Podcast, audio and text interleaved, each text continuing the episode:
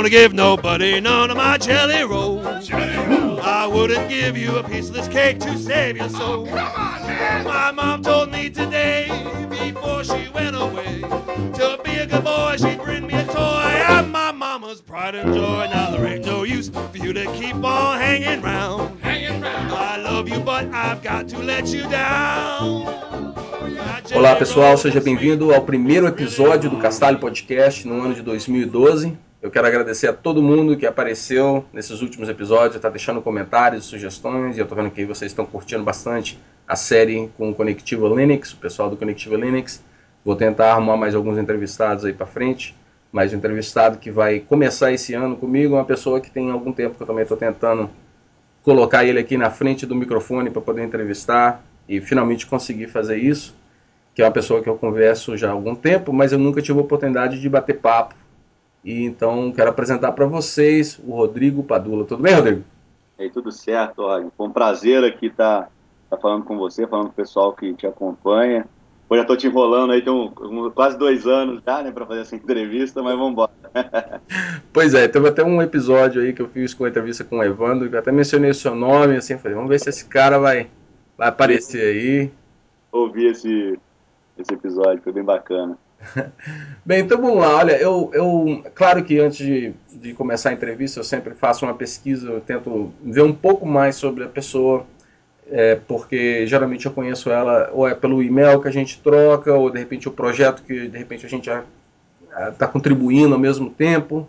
Mas eu fui olhar as suas informações online, eu entrei no seu site do LinkedIn e eu estava olhando o seu currículo e tem muita coisa, e, e não só assim, muita coisa para encher linguiça, não. É coisa assim de nome, coisa muito interessante. Então eu até meio assim, pensando aonde que eu vou começar. Vou tentar botar uma ordem nos fatores aqui.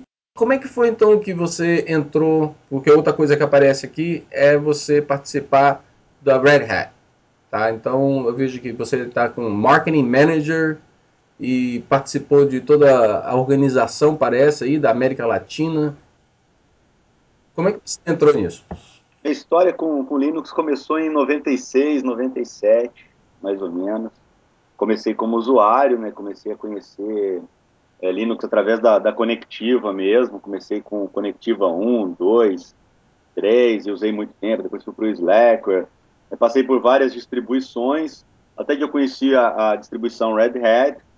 E depois, mais lá na frente, quando eu já estava na faculdade, eu comecei a, a utilizar o Fedora 1 e aí eu comecei a me envolver mais a fundo no, no projeto Fedora, é, comecei a buscar nessa questão de comunidade, ver quem que usava, quem que contribuía. E aí na época eu conheci o, o pessoal que cuidava da tradução do Fedora, que na época era o David Barzilai, foi é, gerente geral de marketing da Red Hat no Brasil. Na época ele trabalhava no escritório de, de localização do, do Red Hat Enterprise Linux em Brisbane, na Austrália. Uhum. E aí eu conheci ele através da lista de discussão. Na época o, o, o Eight, né, o Hugo Cisneros também participava. E aí eu comecei a contribuir com o Fedora nessa parte de tradução para português do Brasil. Na época o, o, Fedora ele usava basicamente as traduções do português de Portugal. Então quando você abria as configurações era ecrã e várias palavras em, em português de Portugal, né? E aí eu comecei a contribuir com o Fedora fui contribuindo, contribuindo, aí surgiu o projeto de, de embaixadores, eu fui um dos primeiros embaixadores do Fedora é, a, a, participar do projeto, então foi até legal que outro dia o, o, o Greg de Koenigsberg, que era um dos líderes do projeto Fedora, ele falou, pô, tava olhando aqui o histórico da, da lista de embaixadores, o primeiro e-mail da lista de embaixadores do Fedora foi um e-mail seu, se apresentando, eu falei, pô, maneiro. Então eu comecei como embaixador, é, aí na época a gente começou a criar uma comunidade forte aqui no Brasil, traduzindo, documentando. Aí nós criamos um, um portal, projetofedora.org, eu registrei o domínio com apoio do, do David, que estava lá na Red Hat na Austrália. E eu e o David começamos a, a, organizar a comunidade brasileira, a dividir os projetos, tradução, documentação, a infraestrutura do site. E aí nós fomos recrutando né, novos embaixadores, novos colaboradores.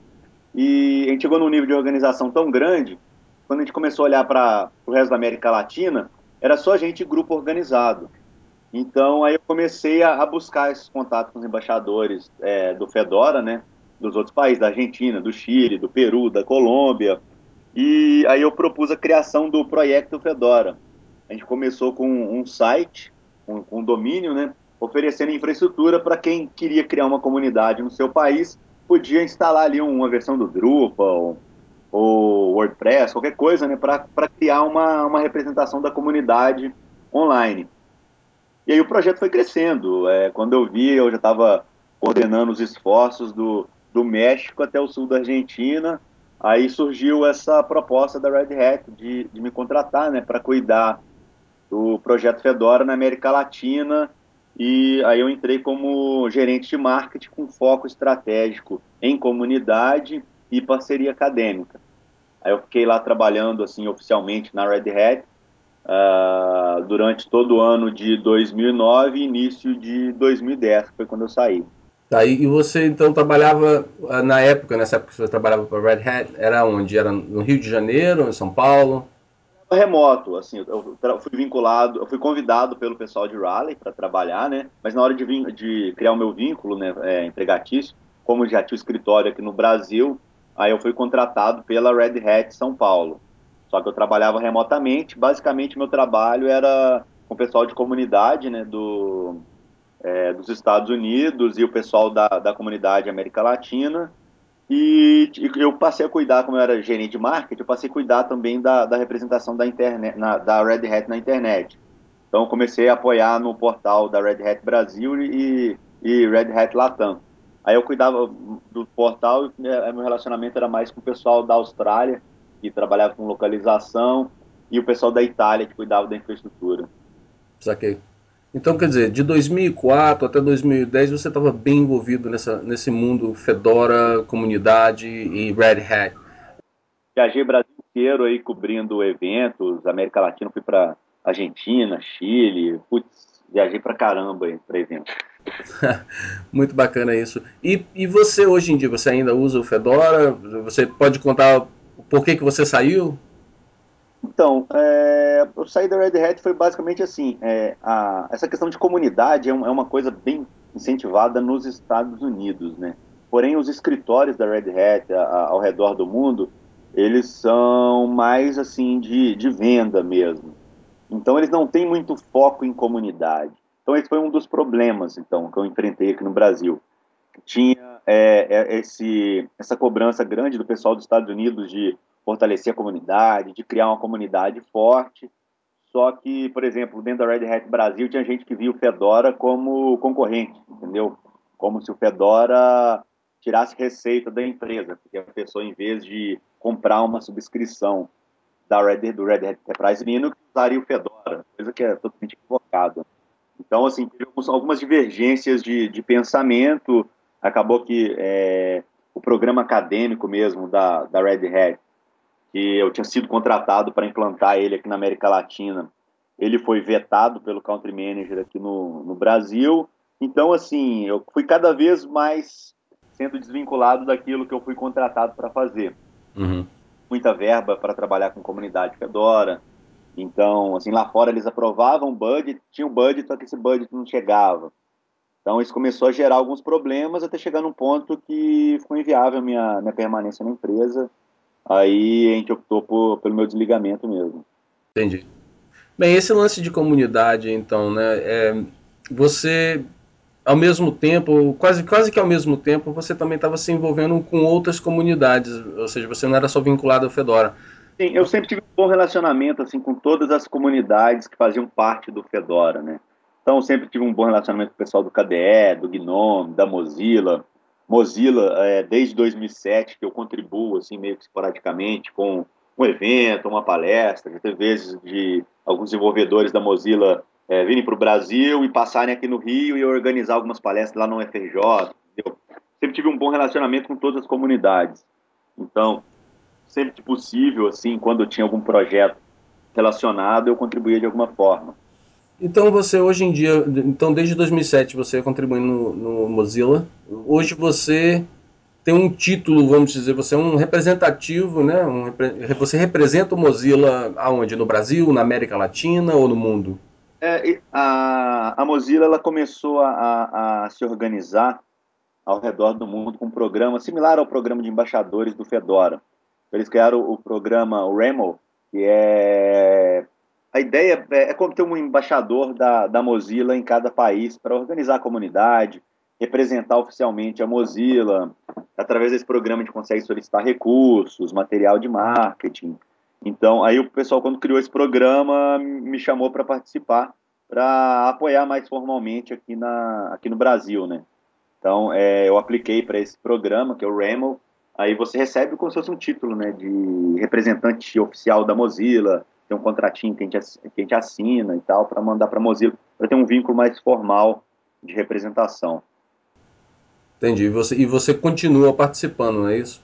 Continuo. Agora, é, como eu estou envolvido em alguns projetos lá da FRJ, IPEA, é, eu tô um pouco, eu meio que me distanciei um pouco da, das comunidades que eu participava, como Gnome, Migo e Mozilla, onde eu trabalho assim com, com, com tradução. No Gnome eu dei uma, uma contribuição assim até até bem significativa até versão, o lançamento da, do Gnome Shell com traduções, testei bastante antes do, antes do lançamento e participei ali em alguns eventos, contribuí com palestras também aqui no Brasil, principalmente disseminando o Gnome Shell. Na Mozilla fiz um pouco de tudo também, traduzi algumas coisas, ajudei na criação da infraestrutura nacional, lista de discussão, é, site, posts de blog, divulgação de releases do Firefox, organização de algumas pecinhas de lançamento e palestras técnicas.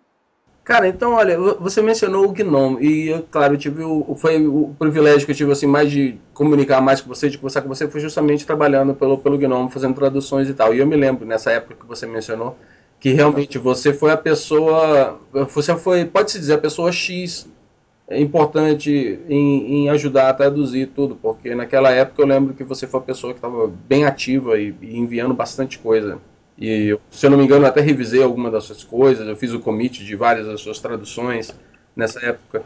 Ah, mas você, o seu envolvimento com o Gnome em si não, não, não é tão recente assim, não é isso? Como, como o, o, Gnome sempre foi a, a, interface padrão do Fedora, né? Então, é, todo lançamento de release do Fedora, um dos principais pontos que nós apresentávamos, né, era, eram as novas versões do Gnome. Então, assim, mesmo não, não tendo um vínculo na época, eu não era membro da, da Fundação Gnome, eu não participava ativamente, assim, da comunidade Gnome, dentro do Fedora eu sempre trabalhei muito com Gnome. Então, aí a partir desses eventos eu conheci a Isabel aqui no Brasil, conheci o John, toda a galera que trabalhava, né? Porque como eu representava o Fedora, indiretamente eu também representava o Gnome. Sempre a interface que a gente apresentava ali para o usuário, as novas versões do Fedora, tinha todas as novidades que o Gnome estava trazendo. Então, a cada. É, e, e, o Fedora sempre casou muito as, as releases do Fedora com releases do Gnome. Então, sempre quando tinha uma versão nova do Fedora, tinha coisa nova do Gnome para apresentar. Pode crer. Então, ajudei bastante nessa disseminação do Gnome também no Brasil. Bem, então hoje você é, é parte, você é membro do Gnome Foundation, a Fundação Gnome, é, onde tem muitos brasileiros hoje em dia é, são parte dessa da, da, fundação e tal. Eu quero te fazer uma pergunta, assim, eu quero saber a sua opinião sobre os últimos acontecimentos do GNOME para poder, porque o GNOME quando lançou a última versão dele, as duas últimas versões dele com o GNOME Shell, iniciando com o GNOME Shell, ah, muitos usuários ficaram chateados devido a alguns fatores. Dentre eles, eu acredito, é o fato que o GNOME Shell ele não tem um suporte logo na primeira versão para pessoas que tinham computadores ou dispositivos que não tinham aceleração gráfica. Uhum. Não é isso? Então, quer dizer, logo de cara, o, é, esse lançamento alienou muito dos usuários. Esse, esse é uma coisa, um, um dos fatores que aconteceu. Outra coisa foi o lance de contratar a pessoa para ser o novo Executive Director, né, o diretor da Fundação Gnome, que hoje é uma, uma pessoa que chama Karen Sandler. Uhum. O que, que você acha disso tudo? Ou seja, o que, que você acha desse, do, do que o Gnome fez? Uhum. E também, se você tem, por ser parte da fundação, o que, que você acha da escolha dessa pessoa, dessa nova diretora? Então, assim, no, no, que diz respeito ao Gnome Shell, algumas mudanças ali eram necessárias mesmo. O Gnome ele estava é, é, de todas as interfaces era a menos atrativa assim, questão de recursos visuais. É uma coisa assim que quando você foca usuário desktop, novos usuários, o pessoal gosta de efeito, gostava do Barry, do Confuse, entendeu? E então essas mudanças acho que foram foram necessárias para a questão de evolução da, da interface mesmo, mudar um pouco o paradigma de, de usabilidade, eu, ao meu ver, ficou bem interessante, principalmente quando você pensa em dispositivos touchscreen, em tablets, eu acho que o Gnome Shell ele, ele funciona muito bem para esse sentido, e ao mesmo tempo todo o ambiente você consegue acessar via teclado, a, a, com poucas teclas pressionadas você consegue usar o, o ambiente completamente. Então, assim, é, essa questão da aceleração gráfica é um problema, né? Que vem aquela questão do, do problema de usuário no Linux como um todo, que é a questão dos drivers, né? Uhum. Nem todas as placas aceleradoras gráficas têm um driver bom, aberto e 100% compatível com, com distribuição GNU Linux. Então, isso é um problema. E, e, quando o pessoal pensou nessa, nessa mudança do GNOME Shell, eles já pensaram, ah, até lá, é, quando a gente lançar o GNOME Shell, isso não vai ser um problema. Todo mundo vai ter um, um, um laptop com aceleração gráfica e esses dispositivos todos terão drivers. Então, já pensaram algo mais assim como se a esmagadora maioria dos usuários já teriam um, um ambiente com aceleração gráfica funcionando. Mas, mesmo assim, eles pensaram nos outros usuários, deixando o, a interface padrão do GNOME, né? Como quando o cara não tem aceleração gráfica, ele pode usar o, o, o GNOME normal. No que diz respeito à parte é, administrativa da Gnome Foundation, eu acho meio complicado porque eu não vejo assim um resultado é, que seja assim resultado do trabalho de, de, dos gestores mesmo, entendeu? Quando eu vejo resultado é mais o comitê mesmo é, é, de pessoas eleitas pelo, pelos membros da fundação e os colaboradores da fundação. Eu não vejo assim grandes coisas sendo feitas pela gerência da Gnome Foundation, uhum. entendeu? Eu vejo assim mais resultado partindo dos colaboradores do que da parte de cima. A, a visibilidade é bem maior, então, dos, do, dos membros da mesa diretora e dos, e dos contribuidores. É, eu acho que o trabalho que é mais reconhecido e o trabalho que eu vejo com mais resultado são dos colaboradores e dos membros da, da, da, da fundação mesmo, do, do, comitê de diretores da fundação. Uhum. Eu não vejo assim essa posição do líder da, da, da Gnome Foundation como algo muito expressivo nos últimos anos. Eu, assim, sou, sou um pouco suspeito para falar porque eu não, não, não sou membro da fundação há tanto tempo assim. Eu peguei, assim, da Storm Peters para cá. Uhum. Eu, assim, a figura do, do, do, do líder da, funda, da fundação como algo é, tão importante, entendeu? Como algo que, que mude tanto no projeto como um todo. É, eu, eu como eu fui, fui membro dessa, dessa mesa diretora por um tempo, eu tive uma, uma visibilidade bem maior, mas isso é assunto para outro, outro episódio. Então, hoje em dia, você está trabalhando na Uf, UFRJ e você trabalha, eles têm um, um, você tem um laboratório de open source aí. É, quando eu estava uh, é, trabalhando para a Red Hat ainda, é, uma das ideias é, que eu queria fazer dentro do programa Red Hat Academy é, e Open Source University era a implantação de laboratórios de pesquisa nas universidades, entendeu? Então, é o que surgiu como inicialmente como um laboratório Red Hat, entendeu? Eu tinha conversado na época com os coordenadores lá da, da FRJ, do pessoal do núcleo de computação eletrônica, era a criação de um laboratório de pesquisa em software livre, só que na época eu estava focando uma parceria com a Red Hat. Porém, como essa parceria foi vetada pelo Country Manager aqui no Brasil, que via a parceria acadêmica da Red Hat no Brasil como algo que poderia tirar receita da empresa, algo que eu nunca entendi direito, entendeu? Hum. Mas isso foi vetado, então eu parti para outro ponto. Então eu coloquei uma coisa mais genérica e propus a criação do LabTel, que é o Laboratório de Pesquisa e Desenvolvimento em Tecnologias Livres dentro da FRJ, que no final do ano passado foi aprovado pela, pela reitoria e já é algo formal dentro da instituição. Então, nesse laboratório, é, o foco inicial era focar projeto Fedora, Red Hat, tecnologias através da parceria, né, com uma coisa mais aberta. Então, nós estreitamos as, a, umas relações aqui com pessoal do Ministério do, Planeja do Planejamento, né, do governo federal. É, nós pegamos também alguns projetos do MEC, onde o pessoal está tá desenvolvendo aplicativos educacionais né, para uso nos projetos do governo. E, e agora a gente está focando também em uma parceria com a Canonical. Então a gente pretende começar a desenvolver projetos de software livre lá dentro do, do laboratório, com participação dos alunos de, de graduação, mestrado e doutorado, desenvolvendo pesquisa com foco em tecnologias livres. E capacitar o pessoal interno da, da instituição também, né, no uso de software livre. Então, hoje em dia, é, você me, me, dá uma ideia da topologia aí do, do, de sistemas operacionais que existe dentro da, da, da universidade? Então, no Brasil, o padrão do governo federal hoje é o software livre, né? É, vários estados estão aprovando leis estaduais de uso de tecnologias livres, de padrões abertos, como ODF para documentos. Aqui no Rio, no final do ano passado, foi aprovada a lei estadual de uso de ODF pela, pelas repartições públicas do Estado. Então, assim, o software no Brasil está virando uma coisa padrão. E essa pressão vem do governo de cima para as instituições de baixo. Né? Então, é, tem uma pressão para as universidades federais desenvolverem tecnologias livres e também usarem tecnologias livres. Então, hoje, dentro do FRJ, tá, eles estão, fazendo uma migração grande para LibreOffice e, e utilizando esses, esses, é, essas tecnologias abertas. É, houve uma migração muito grande de Internet Explorer para Firefox. Todos esses softwares assim são, são básicos para iniciar um processo de migração, né? E hoje lá dentro, assim, em questão de pesquisa e infraestrutura de laboratórios, o pessoal utiliza muito, principalmente o Ubuntu como, como sistema operacional. E isso tem crescido muito dentro da instituição, não só aqui na FRJ, mas como em todas as instituições públicas, estaduais e federais.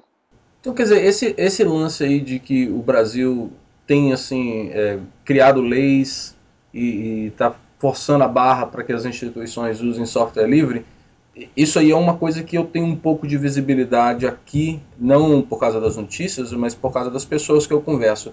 Mas em termos de uso, né, do usuário, eu acho que é, esse efeito ainda não chegou lá, correto? Assim, não é uma, uma, uma realidade em toda a esfera governamental, entendeu? Mas muitas instituições estão utilizando assim mudaram o sistema operacional, mudaram o pacote Office, mudaram o navegador, mudaram tudo. Algumas instituições do governo, não são todas. Uhum. Mas assim, eu já vejo o software livre como uma realidade é, muito forte em todo o país. Então, deixa eu, te, deixa eu te fazer uma pergunta. Uma experiência que eu tive recentemente agora é a, a minha esposa, ela está fazendo, ela está na universidade e uma das últimas classes que ela tem que fazer agora para completar o, para pegar o diploma dela, é uma classe de, de computação. Uhum. E o engraçado é que nessa classe de computação ela vai ter que usar é, certos programas da Microsoft. E aqui em casa eu não tenho eu não tenho Windows. Aqui em casa eu tenho Linux, sabe? E durante a, a, a educação dela toda nessa, nessa universidade, ela sempre usou Linux, sempre usou para tudo o Linux. Então, de uma, uma hora para outra agora, ela uhum. está se vendo na posição onde que ela, ela talvez vai ter que colocar Windows e hum. todo o produto de, de Office e tal, o Microsoft Office, para poder fazer as classes dela, porque pode ser que existe algo que é bem específico, me parece, baseado no, no, no currículo da, da, escola, da aula. E isso no Brasil também é um problema. Por exemplo, o programa acadêmico mais forte que tem no Brasil hoje é o, o Microsoft Academic, ah, acho que é Academic Alliance, é o nome. Uhum. Eles oferecem licença de todos os softwares é, da Microsoft. Você entra no, no ambiente, tem um, tem um sistema web onde o aluno, quando ele, por exemplo, passou no vestibular é, da UFRJ, lá de computação, ele vai no, no, nesse ambiente da Microsoft, cria um cadastro, aí a instituição passa para esse sistema da Microsoft é, todos os alunos que foram aprovados e de acordo com, com o CPF ele consegue se cadastrar, ele tem acesso a um, a um, sistema web onde ele pode baixar qualquer aplicativo da, da Microsoft. Uhum. E Visual Studio de, de desenvolvimento até versões do Windows XP, Windows 2000, Windows 7, Premium, uh, Home, uh, Server, entendeu? Uhum. Então, todo mundo da instituição tem acesso a todas as ferramentas da Microsoft de graça. E, e, e, isso atrapalha um pouco, porque muitos professores, por já ter todo esse ambiente preparado, é, os alunos podem acessar de casa, baixar o Windows, baixar Visual Studio, baixar todas as ferramentas. Então, em muitas instituições, eles acabam usando essas ferramentas como padrão. Né? Então, você joga profissionais aí no mercado amanhã com formação técnica, basicamente em tecnologia Microsoft. Hum. Isso é um problema, e esse, esse programa da Microsoft ele, ele é muito forte no mundo inteiro. E ele não é um programa gratuito, a universidade ela paga, paga um valor assim é, baixo, tipo assim, ah, a universidade toda paga tipo 10 mil dólares é, por ano de, de contrato para ter acesso às ferramentas. Uhum. Você pega 10 mil dólares, vezes o número de instituições, no final do ano dá uma, uma renda boa para a empresa falar que as universidades não vão estar jogando no mercado profissionais com formação em, em tecnologia 100% Microsoft, né?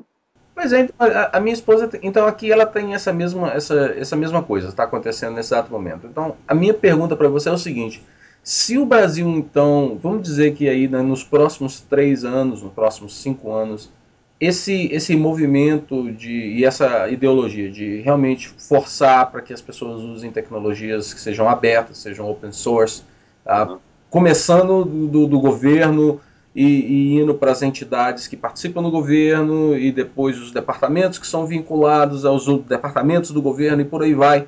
Você acha que existe a, a possibilidade de, sei lá, daqui uns 20 anos, de que, devido ao fator que to, em todo quanto é canto que você olha tem open source, que de repente isso vai fazer uma, um efeito nos usuários de casa, ou seja, o, o aluno vai para a escola e tudo que ele vê é open source, tudo que ele usa é open source, de uma certa forma ele vai ser forçado então a mudar para open source? Você acha que existe essa possibilidade ou é utopia? Isso, acho que não, não chega a ser uma utopia. Eu acho que assim a tendência é o, o que antes nós tínhamos era, um, era um, um ambiente totalmente homogêneo onde tudo era Microsoft. Hoje nós já temos um ambiente heterogêneo, tanto em casa quanto no trabalho, em repartições públicas, onde tem Linux, tem Windows, é, tá um, o ambiente já está bem misturado. Eu acho que a tendência é aumentar essa, esse percentual de mistura, mas eu acho que os dois ambientes vão sempre existirem lado a lado, entendeu? Por mais que cresça o uso de Linux, a Microsoft vai estar sempre muito forte no mercado. Porque assim, a empresa tem muito dinheiro, é, tem muitas parcerias, entendeu?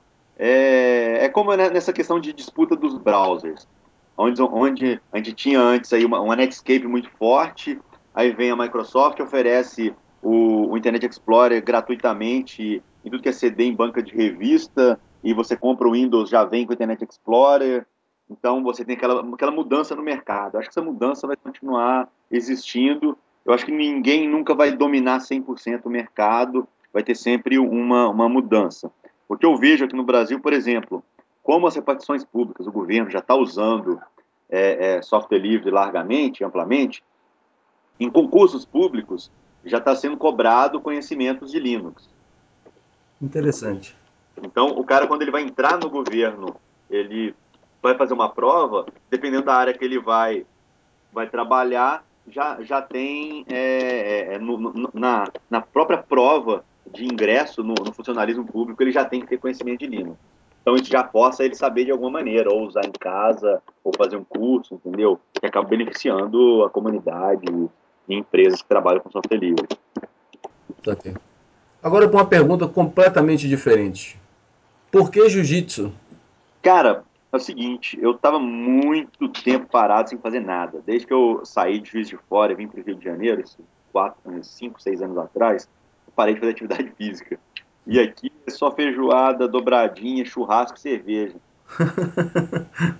e a gente fica o dia inteiro no computador, precisa fazer alguma coisa, senão a gente vai infartar com, com, com 30 anos de idade. Né? Então, aí decidi fazer alguma coisa, já não tinha mais paciência para academia. Aí o meu irmão, ah, vamos fazer um. Vamos entrar pro, pro jiu-jitsu aqui. Ele, a gente sempre teve uma, um interesse em fazer alguma arte marcial. A gente tinha alguns amigos aqui no Rio que faziam é, jiu-jitsu. Aí a gente, ah, vamos fazer jiu-jitsu, entramos, gostamos, entendeu? Estamos forte aí. Treinando pra caramba. No final do ano agora eu dei uma parada, porque correria no trabalho foi grande. Mas, pô, é muito bom, cara. E o, o que, que você gosta mais do, no, no jiu-jitsu? Fora que você está fazendo uma atividade física, tem alguma coisa que te atrai mais hoje em dia? Ah, cara, a questão de, de defesa pessoal é uma coisa bem, bem interessante, assim, questão de é, a técnica é muito eficiente, entendeu? De todas as artes marciais que eu, eu estudei, que eu analisei antes de entrar no jiu-jitsu, jiu-jitsu é uma, é uma arte marcial muito eficiente. Tanto que hoje é a base de, de MMA, é, você pega um campeonato com um UFC, se o cara não souber jiu-jitsu, ele não consegue fazer nada, ele tem que saber jiu-jitsu. E jiu-jitsu é muito interessante e sem falar na, no, no, clima da nossa academia, que é muito bom. Então, assim, a, a academia hoje é, é igual esse, é esse, conceito que a gente tem de, de comunidade, de software livre, onde todo mundo tem uma amizade muito grande, o projeto ele vai bem quando as, o relacionamento das pessoas é muito bom. E lá na academia eu tenho isso, assim, eu tenho um nível de amizade muito grande com, com professor, mestre e demais alunos. Então isso é uma coisa bem interessante. Legal, legal isso. Eu estava olhando algumas fotos que você tem aqui no Facebook. Sim. Parece uma, uma galera bem, bem bacana mesmo. Sim, a galera, pô, é muito show de bola. Tipo assim, não tem. É, a visão que a gente tem de jiu-jitsu aqui no Brasil, assim, daquele playboy carioca que fica na academia o dia inteiro e vai pra, pra academia, aprende jiu-jitsu e sai na rua dando porrada todo mundo. Né? Na minha academia não tem isso. É, só tem é, pessoal de igreja mesmo, que frequenta igreja, que, que, que gosta do jiu-jitsu, que gosta, tipo assim, é pessoal 100% da paz, entendeu? Então isso é bem legal. legal isso, cara. E mais uma última pergunta que eu tenho para você. Se eu te entrevistar no finalzinho de 2012, aonde que vai estar o Rodrigo? Cara, ó, 2012 vai ser um ano de mudança. Já tô de casamento marcado. Parabéns, então. é, aonde eu vou estar, eu não sei, entendeu? Tem várias possibilidades no ar, projetos aí em, em andamento, entendeu? Talvez daqui a um, dois meses minha vida pode ter mudado completamente diferente. Eu estou trabalhando em empresa diferente, em projeto diferente. E a única certeza, assim, final do ano vou estar casado. Agora, onde eu vou estar morando? O que eu vou estar fazendo, ainda não sei. Pode crer. Então, é pessoal que está escutando, tiver curiosidade de saber onde o Rodrigo vai estar, então acompanha ele pelo Twitter, pelo Facebook. Vamos ver o que vai acontecer aí com a vida dele. Minha vida muda muito, assim, porque eu estou sempre em busca de novos desafios você olhar em questão de projetos mesmo, já passei por Fedora, Gnome, Mozilla. Cada hora que eu vejo uma coisa diferente que eu gosto, que eu esteja utilizando, entendeu? Eu me interesso e me envolvo a fundo. Então, a cada ano tem, tem novidade diferente, tem projeto diferente, tem novos planos. E 2012 promete. Bacana, cara, bacana. Bem, então vamos, vamos, vamos entrar agora na, na sessão que eu, que eu gosto bastante, que é a Top 5 e eu vou te perguntar as suas coisas favoritas em algumas categorias. Pode ser? Pode ser, vamos embora. Então vamos lá. Então vamos começar por filme, porque de vez em quando eu vejo aparecer no seu Facebook, você estava no Netflix assistindo alguma coisa. Então, vamos lá. Qual é o seu top 5 de filme? Filmes, cara, eu assisto assim quatro, cinco filmes por final de semana. Minha noiva, ela é, ela é cinéfila, tem blog de, de cinema. Eu conheci ela através da internet por causa de cinema filme é a coisa que eu mais faço, que eu mais vejo, assim, durante o final de semana, minha vida inteira é ver filme. Sempre gostei, agora com Netflix, então, fica muito fácil. Assim, top 5, filme que eu mais gosto, eu gosto, assim, de... categoria que eu mais gosto é filme de terror, suspense. Então, o melhor filme para mim que já foi feito, que eu curto muito, é O Exorcista, que é filme que é, aterrorizou aí todas as gerações, é muito bom. Entre eu fui um deles. Tenho aqui a versão em DVD aqui, cópia do versão do diretor, que é muito bom com cenas é, que, que, foram cortadas do, do filme original. Uh, outro filme que eu curto muito, Forrest Gump, é o tipo de filme que você está é, mudando de canal, você vê um Forrest Gump, você tem que assistir de novo. Até semana passada mesmo eu vi novamente, muito bom. Pode crer. Uh, outro filme que eu gosto muito, A Profecia, também um filme de, de suspense, terror. Uh, o Senhor dos Anéis, é claro, acho que todo, todo mundo que gosta de filme, de boas histórias aí, é um dos melhores filmes já feitos, então eu gosto da série completa. E eu gosto também de filmes meio, meio malucos, assim, é, com história que não é, não é todo mundo que entende, todo mundo que aprecia. Então nessa categoria aí, 2001 Odisseia no Espaço, para mim, é o melhor. é interessante a mistura que você tem, porque, se eu não me engano, você é a primeira pessoa que tem alguns filmes assim de, de terror na sua lista curto muito, cara. Do Netflix eu já vi todos da, da categoria. É, eu passei por uma fase assim também, quando eu era mais novo, de assistir filme de terror, era, era tudo que eu fazia. Bem, vamos lá então. Que tipo de música que você escuta quando você está aí trabalhando nos seus projetos? De repente você está lá exercitando. O que, que você escuta? Cara, eu curto assim muito pop rock nacional. Gosto demais, tipo Raul Seixas, Engenheiros do Havaí, Ira. Uh, gosto também, pô, rock mais antigo, algumas bandas clássicas. Gosto de alguma coisa de heavy metal também. Então, pô, curto Iron Maiden, Pô, uma coisa, uma coisa que eu tenho escutado assim muito recentemente é a CDC. Gosto pra caramba. Pô, fui morar no Rio de Janeiro, cidade de praia, o Jack Johnson cai bem também. e curto muito Beatles. Bacana. E a mistureba é legal também, cara. Sim. Eu curto de tudo, cara. É, é o que eu falo com, com o pessoal aqui no, no, meu laptop. Tem, tem MP3 aqui de Tiririca a Mozart, entendeu? bem eclético. Massa, massa, Rodrigo. E o que, que você lê?